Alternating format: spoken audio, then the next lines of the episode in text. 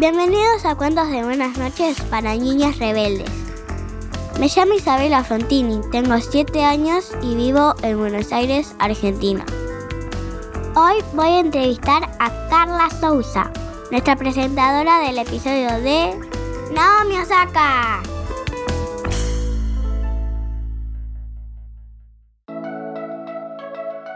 Carla nació en México.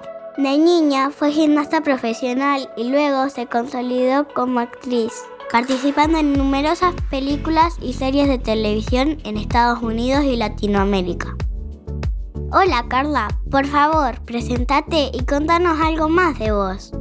Hola, soy Carla Sousa, soy actriz, soy productora, soy mamá, soy hija, vivo en Los Ángeles, California. Eh, ahorita estoy haciendo una serie de televisión y tengo una película que está saliendo de vampiros. Me gusta mucho lo que hago em, y a la vez también soy deportista, crecí como atleta, así que historias como la de Naomi me, me inspiran mucho. ¿Por qué te pareció importante participar en este podcast? Me parece muy importante que las mujeres se apoyen mutuamente y que mm, encontremos fuerza en la hermandad para afrontar los retos que vienen en el camino. Como crecí siendo atleta y ahora siendo figura pública, veo la gran importancia de ponerse primero a sí mismo, su salud mental, emocional, física, ante todo premio, ante todo competencia, ante todo trabajo. Para mí es de suma importancia comunicar ese mensaje y creo que Naomi y su carrera y sus decisiones lo han hecho de una manera impactante para todas las mujeres y las chavitas que están creciendo ahorita y, y puedan leer y inspirarse en esa historia. Narraste la historia de Naomi Osaka. ¿Qué es lo que más te inspiró? Para mí, Naomi, bueno, ante todo, eh, tiene una ética de trabajo impecable. Es una mujer que pone todo en la cancha. Admiro muchísimo su carrera y, toda la disciplina que ha llevado. Y para mí fue muy, muy impactante ver este partido cuando jugó con Serena, em, donde el árbitro estaba mm, castigando a Serena y que afectó tanto a, Naomi. Y creo que nos damos cuenta de, lo vulnerables que somos como atletas, como figuras públicas, que realmente ese tipo de cosas, estar en la, luz de los periodistas y de todos los jugadores, puede ser algo que se vuelva muy difícil de enfrentar y tengo mucha empatía para ella.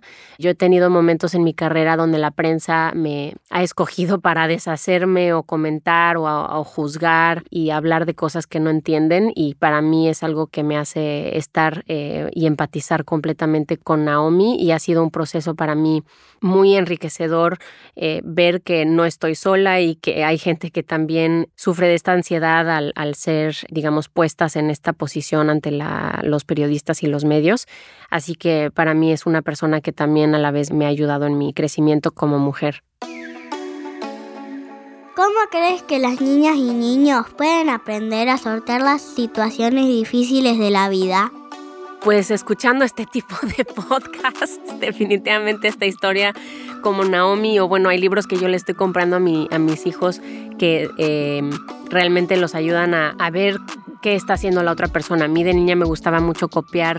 Eh, si yo veía que mi mamá hacía un paso de baile, entonces yo lo podía copiar, ¿no? Y creo que es importante ver, verse a sí mismo en pantalla o en los libros o en los cuentos y ver historias como esta, de decir, oye, yo siento ansiedad al hacer esto y no es lo mejor para mí. Si tuvieras la oportunidad de ir a cenar con una niña rebelde o modelo de inspiración, ¿a quién invitarías y por qué?